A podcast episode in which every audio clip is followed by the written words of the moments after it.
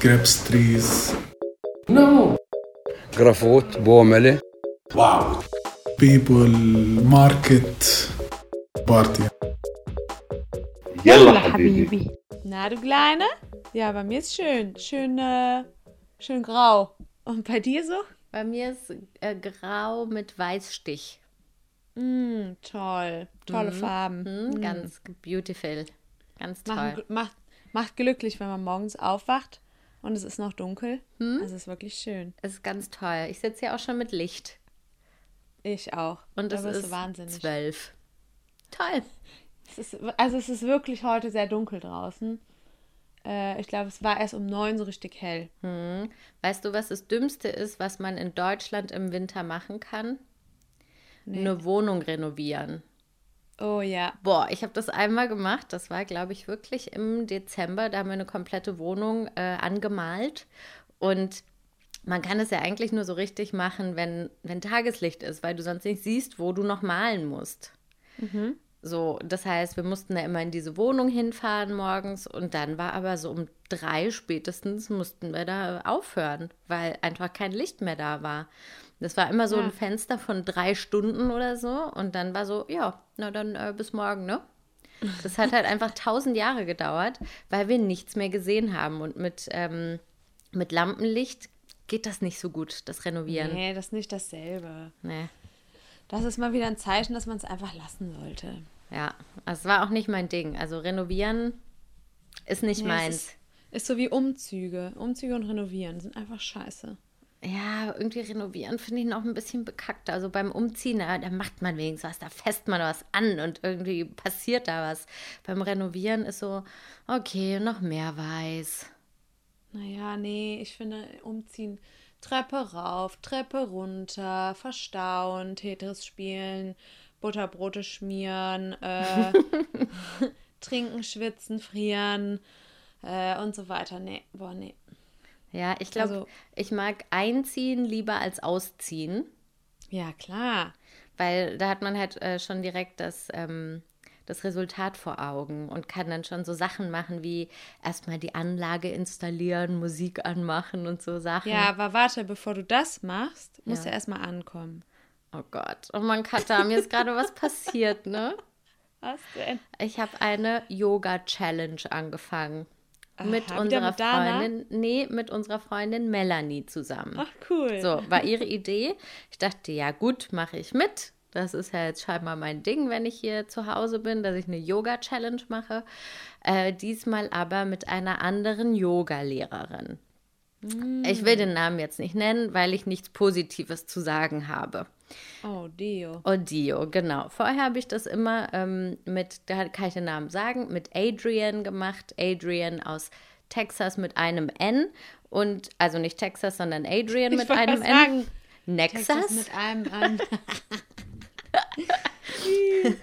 Oder wie Mexikaner sagen würde, Texas, war ja schließlich mal Ah. Teil von Mexiko.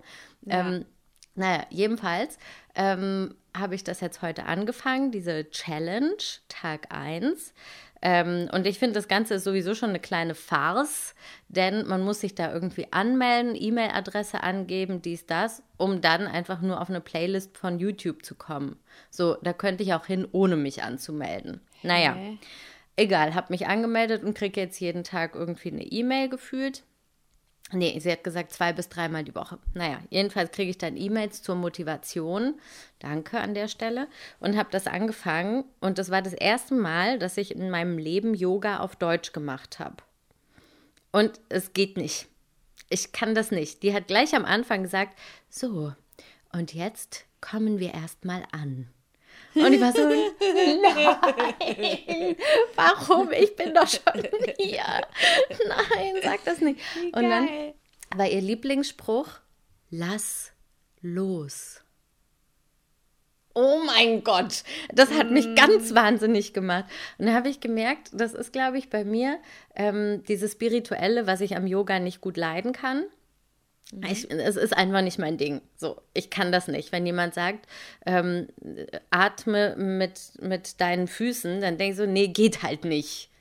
Das ist Hat halt keine Lungen. richtig. Das ist, es ist für mich schwierig. Und öffne dein Herz und so Sachen. Und du denkst, hm, Lieber nicht, dann ist es nämlich kaputt.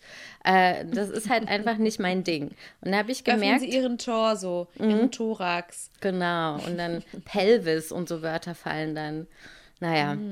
Und ähm, da habe ich gemerkt, es gibt so Dinge, die fallen mir in anderen Sprachen leichter, weil ich es dann nicht so ernst nehme.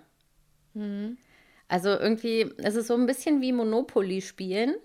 Äh, da hat man dann ja dieses Spielgeld und ähm, findet es nicht so schlimm, äh, 10.000 Monopoly-Dollar oder wie diese Währung da heißt, äh, auszugeben. Aber das würde man ja mit echtem Geld nicht machen. Aber es fühlt sich halt an wie ein Spiel, also ist okay. Und dieses spirituelle Yoga und so weiter, das kann ich in anderen Sprachen besser, weil es sich anfühlt wie ein Spiel. Aber auf Deutsch ist das so ernst gemeint. Wenn die dann sagt, öffne dein Herz, denke ich dann, es ist halt kein Spiel mehr. Ich kann das nicht. Ich glaube, das ist eine Gewöhnungssache, ehrlich gesagt. Ähm, also Yoga als solches verwechseln ja viele mit einer Sportart, ne?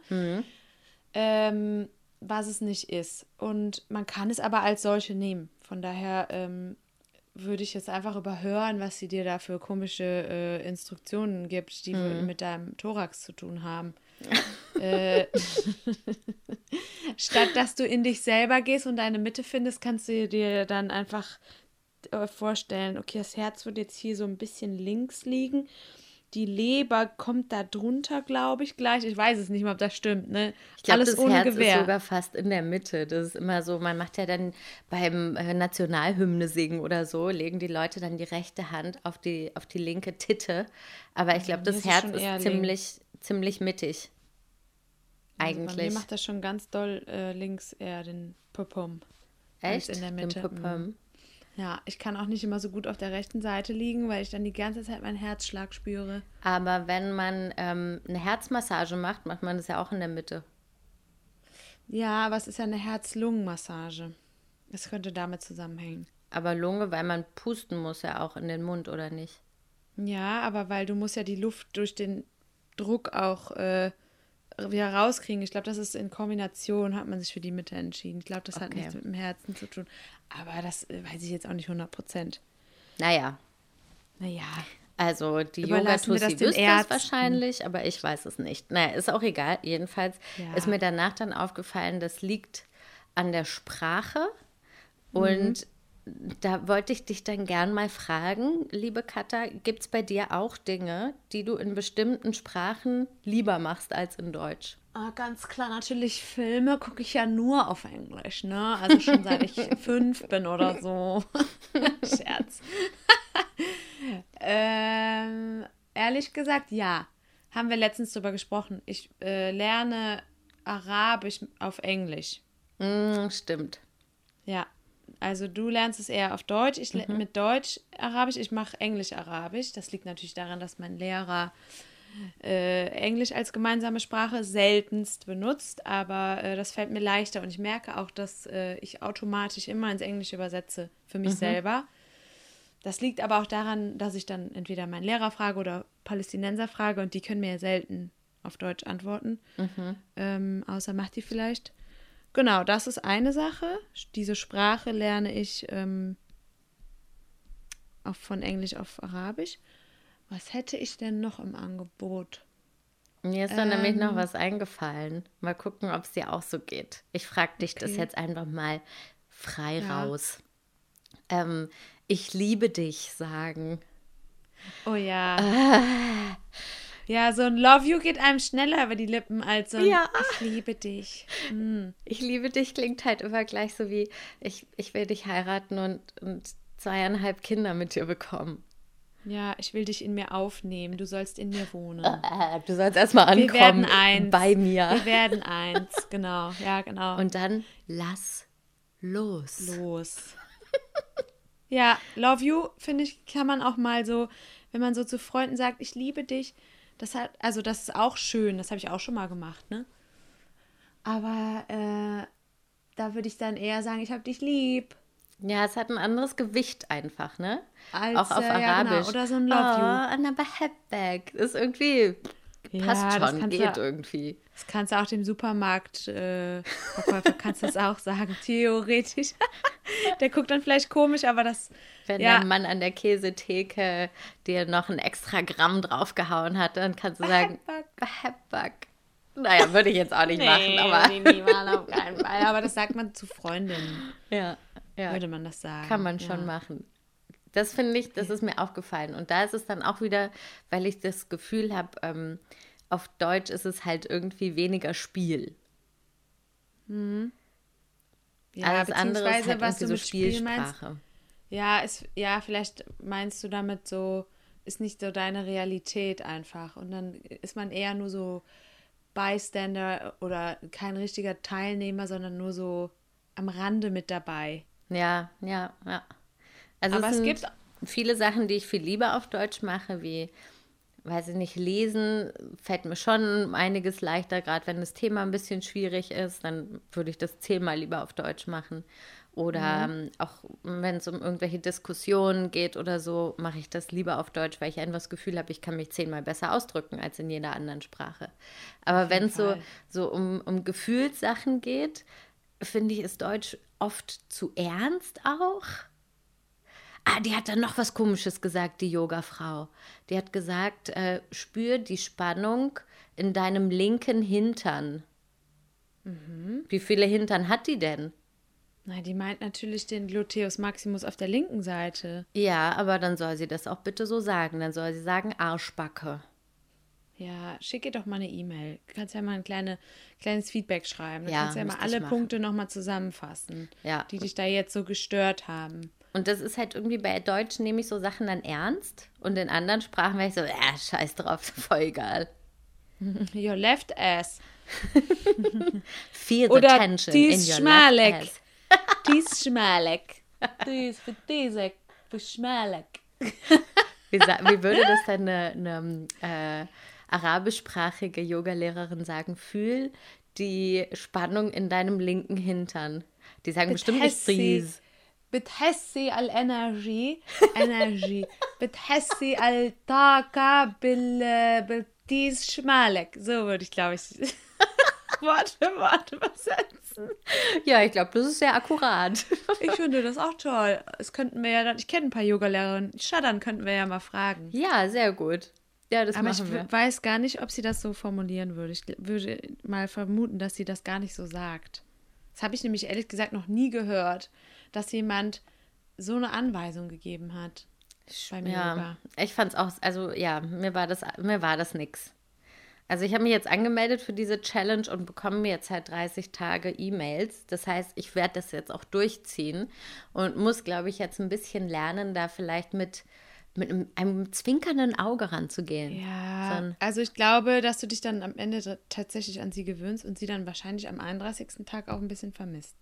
Ja, aber ich gehe dann zurück zu Adrian mit einem N, aus Texas mit einem N, die zwischendurch mal einen kleinen Scherz macht, wo ihr Hund mal durch die Kamera läuft und dann sagt sie, oh, mein Boden knarzt und es macht und dann äh, sagt sie, oh, da sind gerade noch Fusseln auf meiner Matte und das finde ich irgendwie cool. Das mag ich, da hat man das Gefühl, man ist wirklich da. Naja, jetzt wart erst mal ab. Es ist ja erst Tag 1 äh, erledigt, nehme ich mal an. Ja. Also ja, vielleicht, vielleicht kannst du dich ja noch für sie begeistern, vielleicht aber auch nicht. Du musst es ja auch nicht. Es gibt ja noch genügend andere Leute, denen man sich da anschließen kann. Richtig. Nicht wahr? Ja. ja. So, so viel dazu. Haben wir uns mal kurz ausgekotzt. Aber ist ja auch normal. Also auch bei, bei anderen Dingen, ähm, wo jemand dir in Anführungsstrichen was beibringt oder dich anleitet für etwas, gibt es halt Leute, die man mag und Leute, die man nicht mag. Ist ja normal. Genau. Bei meinen Schülern Genau. ist das auch so. Da gibt es Leute, die sagen, coole Lehrerin, andere, die sagen, was ist denn mit der eigentlich kaputt? Naja, voll. Wobei bei mir gab es nie Beschwerden. Spaß. Das war natürlich nur ein Scherz. natürlich. Ist doch immer so, man wirkt nicht auf alle Leute gleich, ist doch klar. Ja. Es gibt ja auch das die ja auch sogenannte langweilig. Chemie. Ja, chemistry, you know. And then we had this chemistry, you know. Ja, das stimmt.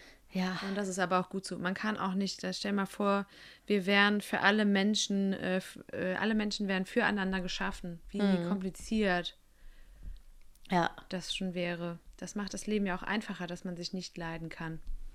Findest du? Warum macht es einfacher? Naja, dann habe ich, also Die natürliche Auslese sozusagen? Ja, voll. Ja, das ist genauso wie wenn ich ins Restaurant gehe, äh, die natürliche Auslese meines Angebots in der Speisekarte, dadurch, dass ich Vegetarierin bin, ist gegeben und macht mir das Leben leichter. Und das, dadurch, dass ich nicht jeden mag, muss ich auch nicht jeden kennenlernen und ähm, meine, äh, mein Adressbuch vergrößern. Dafür habe ich ja auch gar keine Zeit. Okay, interessant. Okay. So sehe ich das. Und genauso sehe ich das auch mit Lebenspartnern. Also nur weil man sich in jemanden verliebt, heißt das ja nicht, dass der andere sich auch in einen verliebt. Weil wenn wir uns theoretisch in alle Menschen verlieben könnten, das ist ja voll anstrengend. Erstens ist deine Beziehung dann niemals irgendwie safe vor all diesen Angeboten. Und zweitens ist es voll anstrengend, wenn die Auswahl zu groß ist. Aber wenn sie zu klein ist, ist es auch anstrengend. Das stimmt. so in der Mitte wäre nicht schlecht. Ja. Mhm. So ungefähr. Das ist so meine, meine Philosophie. Ich muss nicht jeden mögen, aber alle mögen mich. Nein. Nein, Spaß. Nein, aber so, das, es erleichtert einfach das Leben, Ja. wenn man Menschen in, in Kategorien und Schubladen packen kann. In die Schublade mag ich und in die Schublade mag ich nicht. Hat zwei Genau. Hintern, mag ich nicht.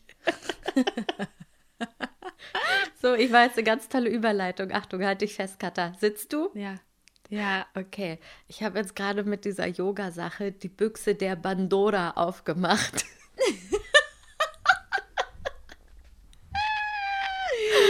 Da haben wir letztens schon drüber kringelig gelacht. Das war witzig. ja, also man kennt ja die Büchse der Pandora. Und äh, auf Arabisch, in, Ara in der arabischen Sprache gibt es ja kein P. Und dann haben wir uns darüber Gedanken gemacht, wie man das dann auf Arabisch ausspricht. Und das wäre dann die Büchse der Bandora. Und Bandora heißt wiederum gleichzeitig, Tomate. Genau, die Dose der Tomate. Und dann haben wir uns überlegt, auf dem Markt würden sie dann halt auch rufen, hier eine Büchse Bandora gibt es zu Sanduk kaufen. Pandora. Ja. Genau, ja. Und die darf man Ja. aber nicht aufmachen. Nee, die darf man nicht aufmachen. Oh, soll das einfach unser Wort der Woche sein, gerade mal spontan? Bandora? Pandora? Ja, können wir machen. Braucht wir hatten man ja schon eigentlich oft. Beitinjan. Ja, Wir hatten schon Beitinjan, jetzt können wir noch Pandora nehmen. lecker. Lecker. Aus Ja. Pandora kann man schließlich die tollsten Gerichte zaubern.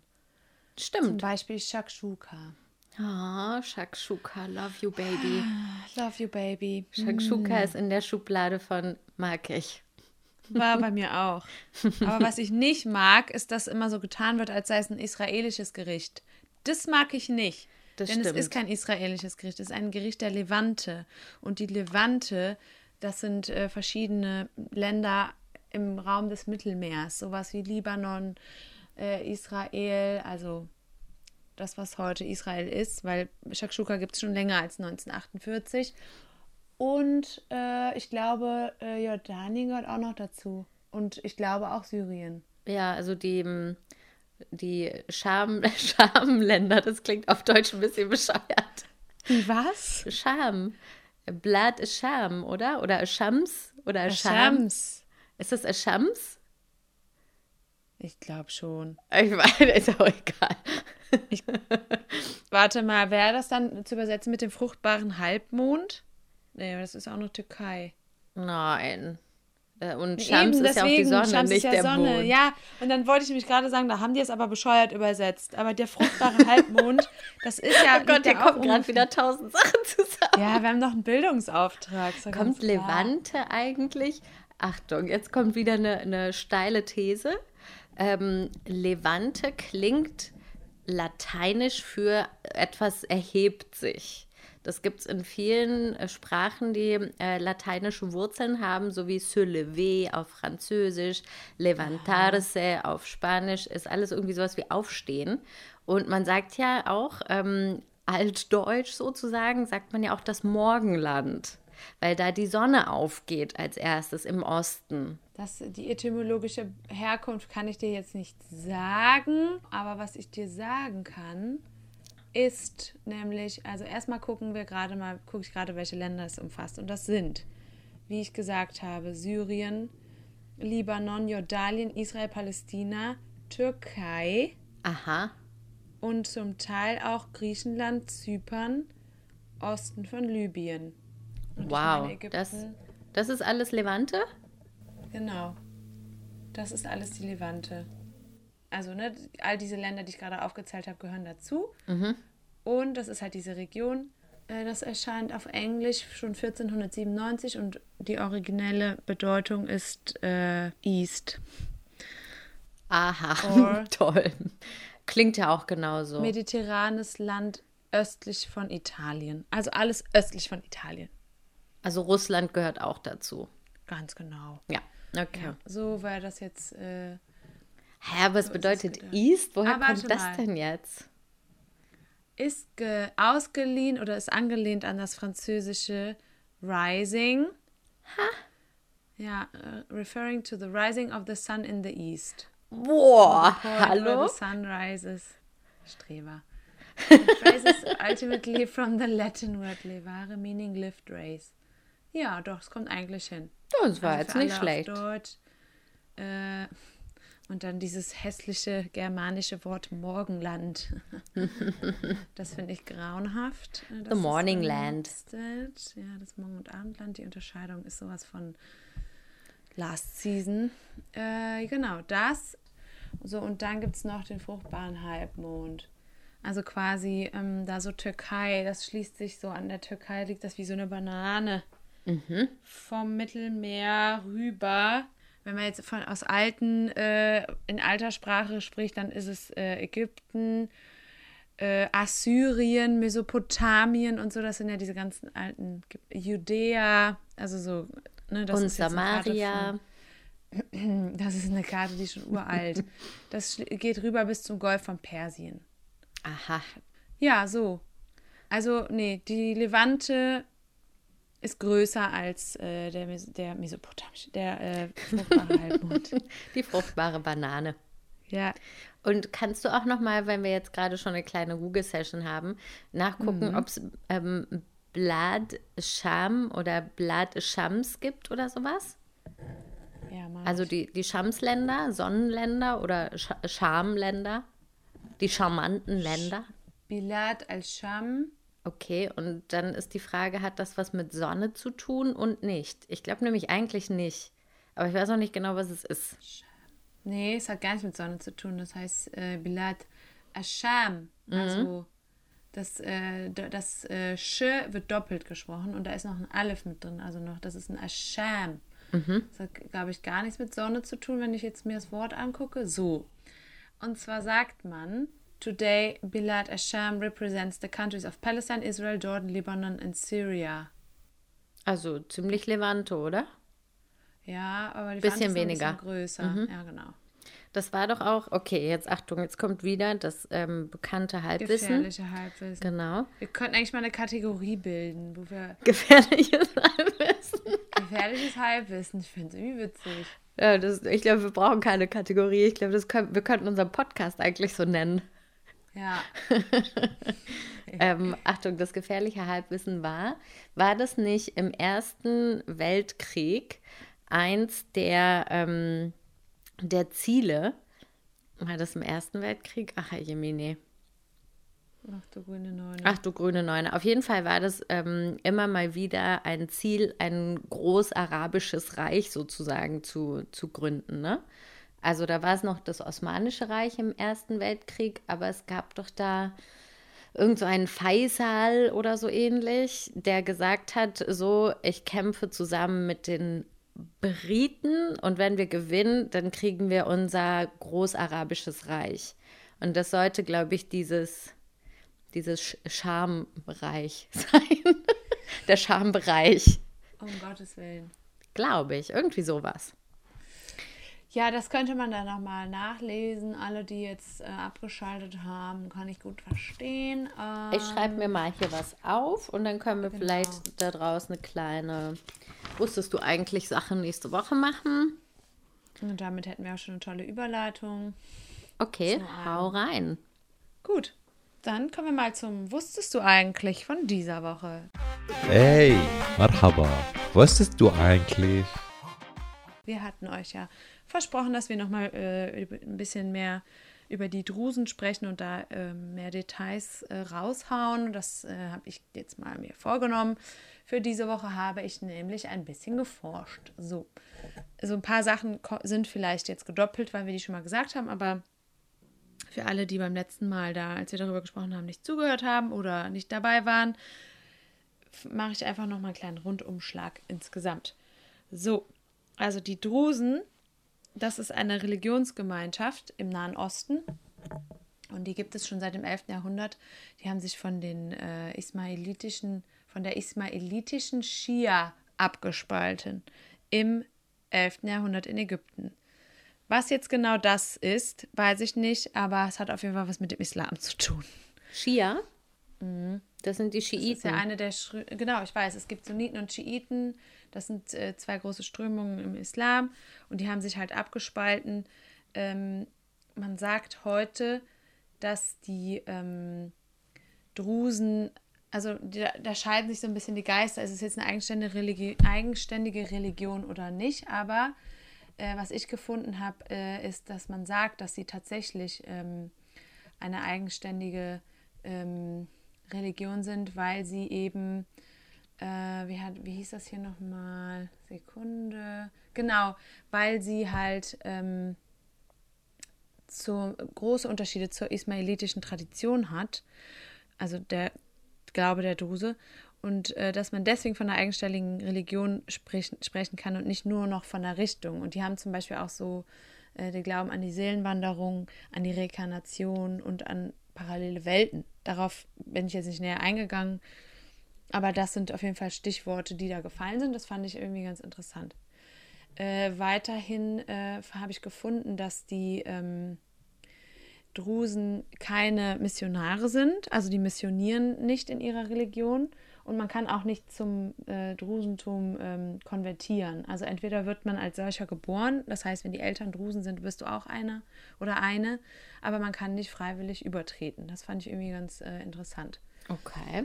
Das heißt so. wahrscheinlich auch, dass die Drusen sehr darauf erpicht sind, untereinander zu heiraten und Kinder ja. zu bekommen, ne?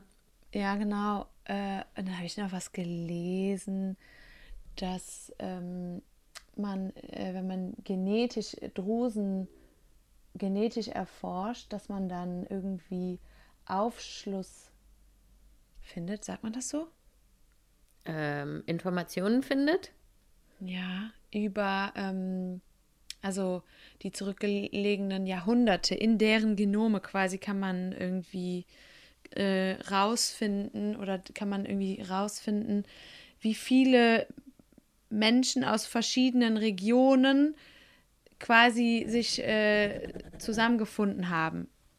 Das fand ich irgendwie, es klingt irgendwie so wie so eine, also erst habe ich gedacht, soll ich darüber sprechen oder nicht. Deswegen ist es jetzt auch so, so vage, nur weil ich es nicht äh, für mich so als wichtigen Punkt gesehen habe. Ähm, aber das klang wie so eine Rassentheorie, irgendwie so irgendwas mit Genomen und dann kann man da äh, in den Genen festlegen, wie viele verschiedene Menschen aus wie vielen verschiedenen Regionen. Hm, aber das gibt es ne? auch, dass man, dass man selbst ähm, ähm, mit irgendeinem Labor ähm, seine eigene Genetik erforschen kann, seine mhm. eigene DNA erforschen kann mit irgendwie ja. einer Speichelprobe oder so und dann sagen die, ähm, 15 Prozent von dir kommen aus Polen, 37 Prozent ja, ja. aus China, drei aus Nigeria und so weiter, ist halt auch die Frage, ne? Also ich habe dann auch mal gedacht, hä, wie kann das denn sein? Wie kann man denn am, an einem Gen herausfinden, woher das kommt und vor allem Landesgrenzen? So. Das bringt's auch, ja. Vor allen Dingen Grenzen waren ja auch früher, äh, lagen die auch ganz anders. Also gerade jetzt im Fall der Drusen kann man wohl jahrhundertelang zurückblicken. Ähm, ist ganz interessant zu sehen, oder daran kann man halt festmachen, dass sie erstens schon ganz lange gibt und zweitens äh, so Wanderrouten vielleicht zurückverfolgen oder sowas.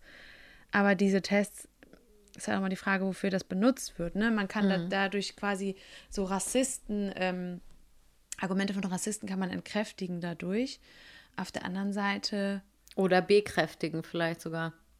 Ja, eben, ich finde das irgendwie ganz schwierig, wenn man an den Genen irgendwelche Herkünfte festlegen will. Deswegen war ich ein bisschen irritiert über diesen Absatz.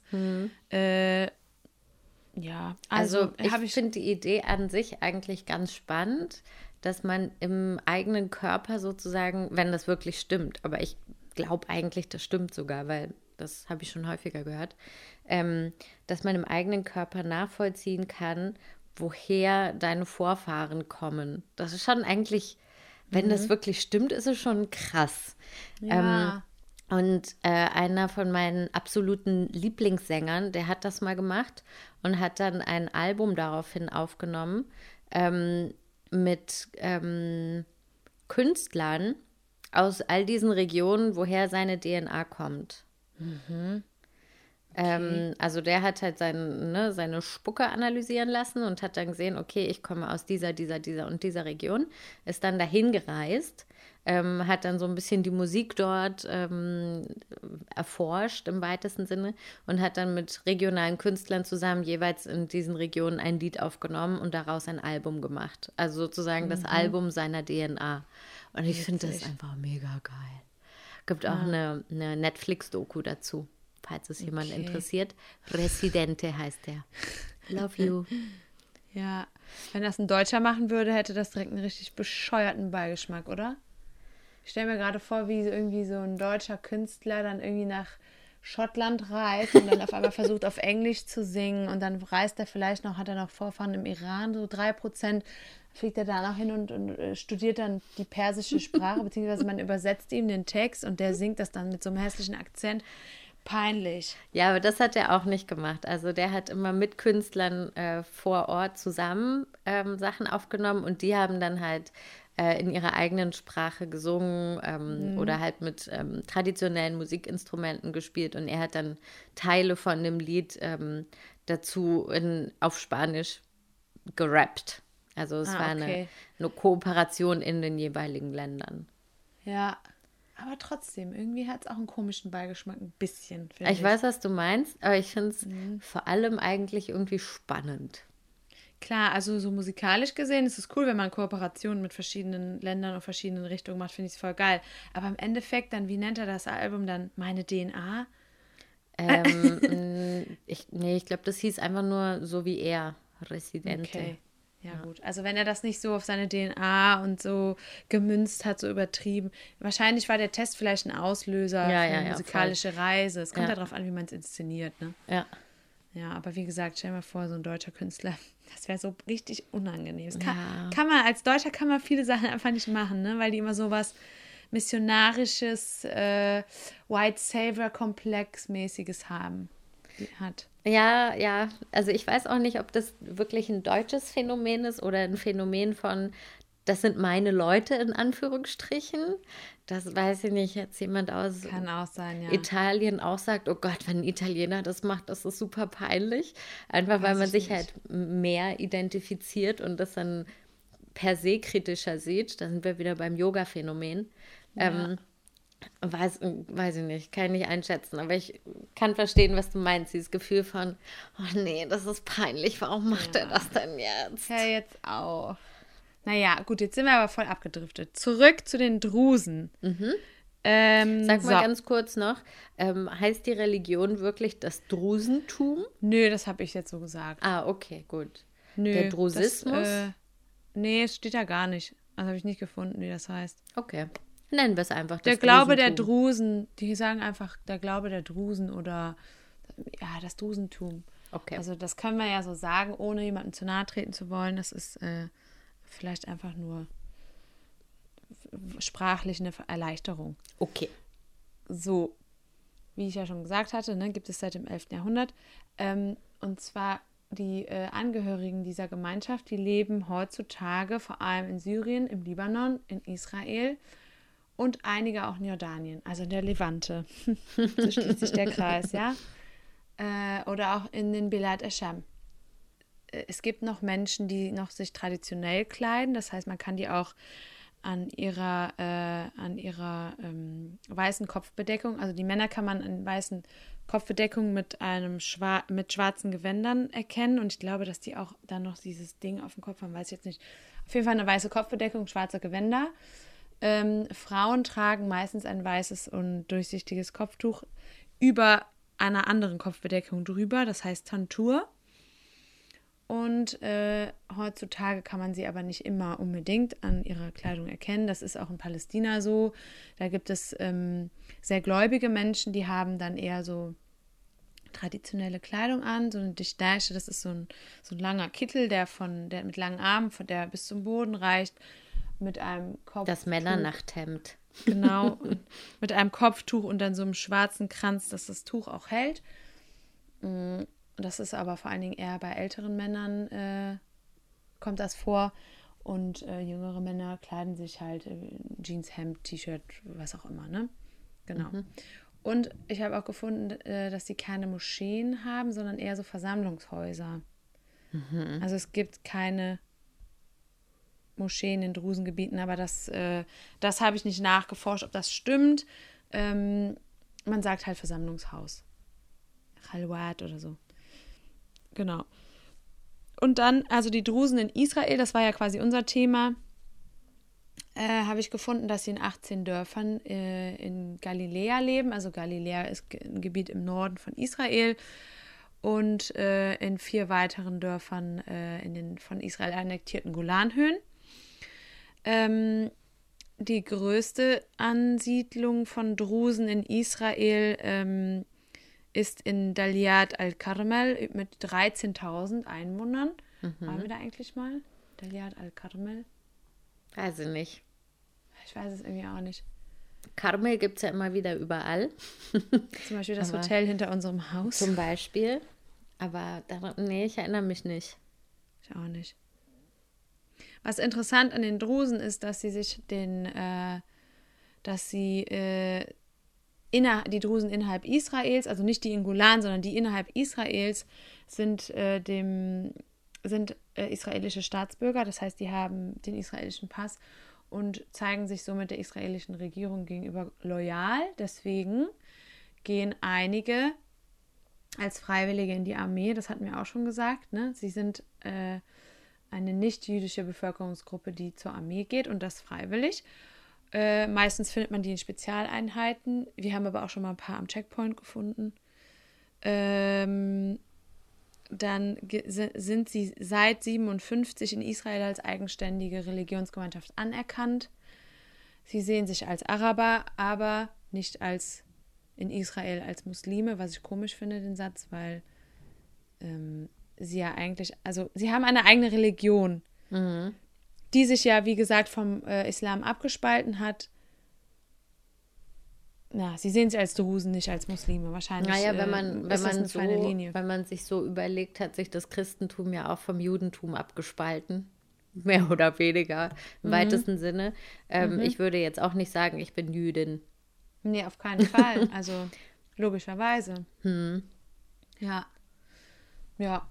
Also ich meine, für uns ähm, war das halt so ein bisschen komisch, weil wir, ähm, also für mich, ich, ich spreche mal für mich, du kannst ja sagen, ob das für dich auch so war. Wir sind da in die Golanhöhen gefahren und wussten irgendwie, ja, das ähm, gehört eigentlich irgendwie zu Syrien, aber dann wurde es annektiert und die Leute, die da wohnen, sind irgendwie Araber, sprechen Arabisch und kommen eigentlich aus Syrien. Und dann sehen wir die Leute und die haben da eine eigene Flagge und irgendwie waren die auch ganz anders als die Palästinenser, die wir kannten, so vom Wesen, fand ja, ich. Dann hatten die Frauen da teilweise komische Kleidung an. Ich war wirklich so, hä, so habe ich mir es jetzt aber nicht vorgestellt. Und, und ähm, jetzt mit diesem Extrawissen, es ist halt einfach eine eigenständige Gruppe, so, ne?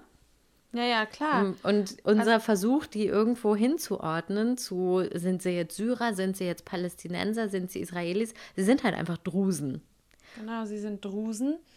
Und dazu äh, habe ich auch noch eine Information zu dem, was du gerade gesagt hast. Also der Unterschied zu den Drusen in Galiläa, äh, also die Drusen in den Golanhöhen, haben am Anfang die äh, israelische Staatsbürgerschaft angeboten bekommen, nachdem quasi, also Ostjerusalem wurde ja annektiert und genauso auch die Golanhöhen. Und äh, dann hatte man am Anfang den Drusen die äh, Staatsbürgerschaft Israels angeboten und die haben aber nur circa 10 Prozent der Drusen angenommen. Die anderen haben sich halt geweigert, weil sie sich eben Syrien zugehörig fühlen und auch die Beziehungen nach Syrien gepflegt haben. Und äh, es gibt ja diese Waffenstillstandslinie zwischen den Golanhöhen und Syrien, da haben wir schon mal von gesprochen in der Folge. Und äh, da gibt es eine Stadt, die heißt Kunaitra, glaube ich. Und da hat man, äh, das war auch so früher noch so ein Handelsweg. Ich weiß gar nicht, ob der Checkpoint jetzt geschlossen ist. Ich vermute mal schon. Seit dem Krieg in äh, Syrien hat es da auch noch Handel gegeben, weil in den Golanhöhen werden halt viele Äpfel und Kirschen angebaut und da wurde fleißig äh, gehandelt. Das ist jetzt halt äh, nicht mehr möglich. Und ja, man hat das, äh, man hat sich halt ähm, Israel nicht loyal gegenüber gesehen, so wie die Drusen in Israel. Genau, und man sagt, dass da halt, äh, dass es dann in den Golan, im Nordgolan noch einige wenige Dörfer gibt, in denen die äh, Drusen leben, weil sie eben nicht vertrieben wurden bei der Annektierung oder sich nicht haben vertreiben lassen. Und es gibt aber auch ein paar Dörfer, die, äh, die es nicht mehr gibt, die quasi von den Drusen dann bei der Annektierung verlassen wurden.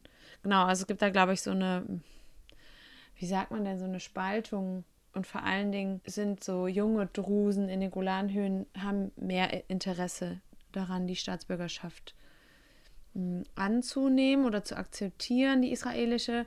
Das denke ich mal, äh, hat auch vielleicht viel mit den politischen Entwicklungen zu tun. Darüber müssen wir jetzt aber nicht im Detail reden, weil das äh, ist wieder gefährliches Halbwissen und eingefärbt von meiner persönlichen Meinung. Und deswegen mache ich hier mal einen Punkt. Ich meine, das ist ja auch logisch. Also kann man sich auch vorstellen. Warte mal, ich habe das hier sogar noch offen. Ich habe ja schon mal darüber was gesagt. Also es war 1979, dass Israel den Drusen die Staatsangehörigkeit angeboten hat. 81 Ja, äh, genau. annektiert. Im Sechstagekrieg oder wie man den Krieg auch nennen möchte, 67 besetzt und 81 annektiert. Genau. und am 25. März 2019 von Trump als Teil Israels formell anerkannt. Das finde ich ja wirklich ganz toll. Danke, Trump, an der Stelle. Mhm. Ähm, Und man kann sich ja überlegen, so wenn das jetzt 67 ist, diese, diese Situation auf jeden Fall hat angefangen, ähm, oder sagen wir mal 81, das war bevor wir beide auf die Welt gekommen sind. Das heißt, wenn wir dort geboren wären, ähm, wären wir in einem annektierten Land zur Welt gekommen. Und dann zu sagen, ja, ich bin jetzt hier in Israel geboren, aber ich will diese Staatsangehörigkeit nicht. Und damit verbaut man sich einfach auch ganz viel in einem Land. Ne? Wenn man sagt, ich wohne in einem Land, ich will aber nicht die Staatsangehörigkeit von dem Land, ist schon schwierig. Mutig ist es vor allen Dingen. Ne? Wenn man halt äh, darüber nachdenkt, ähm, was das eigentlich bedeutet. Also Annektierungen finden ja bis heute noch statt. Ne? Also die Krim wurde ja auch erst vor wenigen Jahren äh, äh, von, also von Russland annektiert, obwohl es eigentlich zur Ukraine gehört. Dann äh, Aserbaidschan. Armenien. Genau, also es findet ja bis heute finden ja Annektierungen statt. Und ähm, ich finde es daher mutig zu sagen, okay, ich wachse in diesem politischen Konflikt auf, ich wohne in einem Land, was eigentlich vor, also vorher zu dem Land gehörte, wurde aber von dem annektiert, von dem An Annektierten möchte ich aber die, äh, ich möchte nicht die Staatsangehörigkeit des Landes annehmen, das meine Heimat annektiert hat. Also dazu gehört viel Mut, weil Staat, staatenlos zu sein heutzutage, ähm, Ja, schon allein Reisen und so Sachen. Genau. Es macht Hat einfach ultra viele Probleme. Also ich kann gut verstehen, dass Leute sagen, so, ich lebe jetzt hier in diesem Land und ähm, es gibt mir einfach viele Vorteile, wenn ich diese Staatsangehörigkeit habe. Ich Mhm. kann verstehen, dass Leute sagen, ja, nehme ich. Aber wie du Also wir sagst, haben es ja gehört auf jeden Fall krass viel ähm, auch Idealismus dazu, zu sagen, ja. meine ich. Wir haben ja auch einen Freund, der ist äh, Palästinenser, kommt aus Jerusalem, wohnt in Jerusalem im ersten Haus nach dem Checkpoint. Äh, was man da sehen kann, wenn man aus Palästina, von Palästina aus über den Checkpoint nach Jerusalem fährt, kommt da sein Haus. Ähm, und er hat erst seit einigen Monaten die israelische Staatsangehörigkeit, weil er eben in die USA auswandern will und dann einfach ein leichteres Leben hat. Ja. Und das äh, gibt, es gibt aber auch Palästinenser, die das verurteilen, ne? Und die sagen, wie kannst du die Staatsangehörigkeit unseres Unterdrückers annehmen? Also das, äh, es gibt Palästinenser, die opfern quasi sich äh, und ihr Leben auf für die palästinensische Sache. Andere wiederum versuchen natürlich Vorteile zu er erlangen, was ich auch total ver äh, verstehen kann. Also es gehört wirklich viel Mut und Kraft und Energie dazu zu sagen, und ich bleibe jetzt für immer hier in diesem besetzten palästinensischen Gebiet, ähm, ist auf jeden Fall eine Entscheidung fürs Leben, glaube ich. Also ich, ich glaube, ich kann auch beides nachvollziehen. Ja. Die Frage, die dann allerdings für mich entsteht, ist, wie bezeichnet man die Palästinenser mit israelischem Pass? Weil Arab Israelis ist meiner Meinung nach äh, nicht der richtige Ausdruck. Und da stoße ich auch immer wieder äh, an meine Grenzen, weil ich mir denke, so wie soll man die denn. Also da braucht man auf jeden Fall mal eine Bezeichnung, die äh, auch die äh, Ideologie der Betroffenen quasi aufgreift. Ich glaube nicht, dass äh, unser Freund Arab Israeli genannt werden will, Ja. wenn man Also, mal ganz ehrlich ist. Ja, ist ein halt Arab Israeli wäre dann auch ein Druse eigentlich, ne?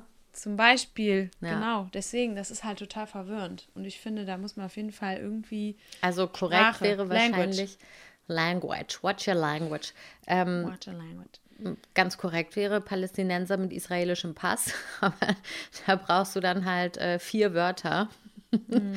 ähm, also die Frage ist, geht es bei der, bei der Frage ähm, darum, welche Staatsangehörigkeit hast du oder welchen Pass hast du oder zu welcher Gruppe gehörst du oder zu welcher Gruppe möchtest du dazugehören? Ähm, Woher kommt deine Familie? Äh, Das ist halt die Frage, wonach ähm, man fragt eigentlich.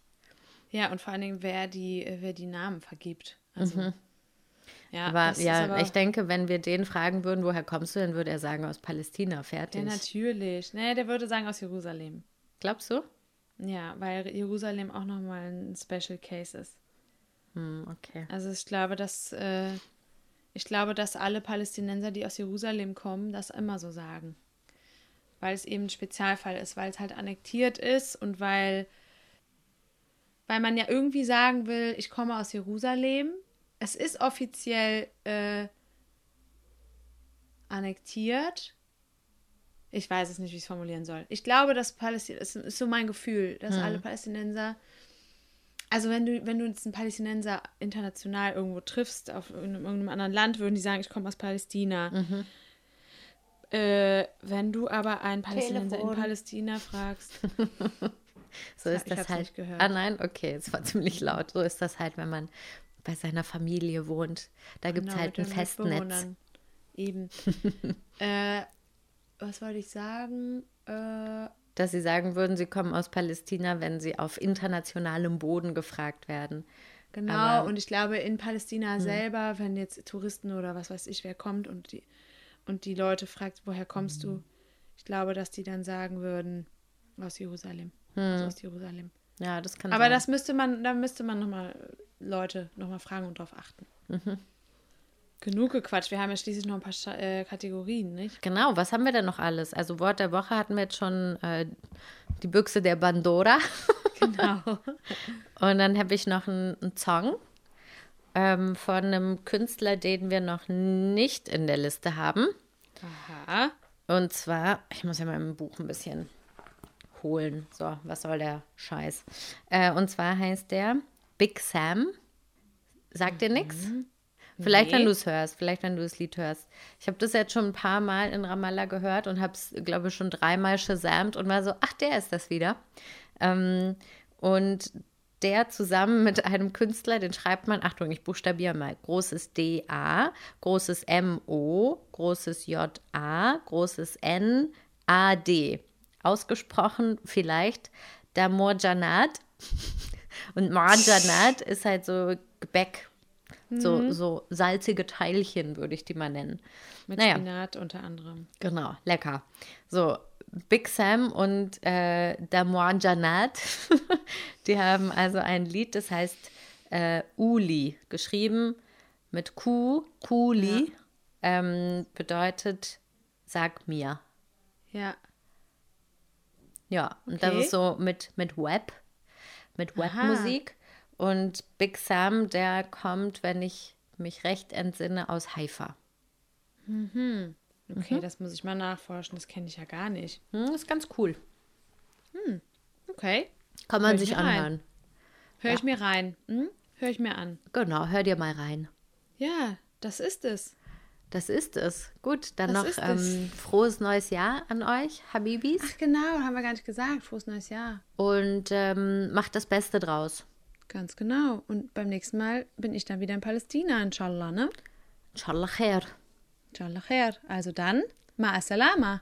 Bis denning. Bis dann. Tschüss. Tschüssi. grapes trees, No. جرافوت بومله Wow. people, market, party. يلا حبيبي.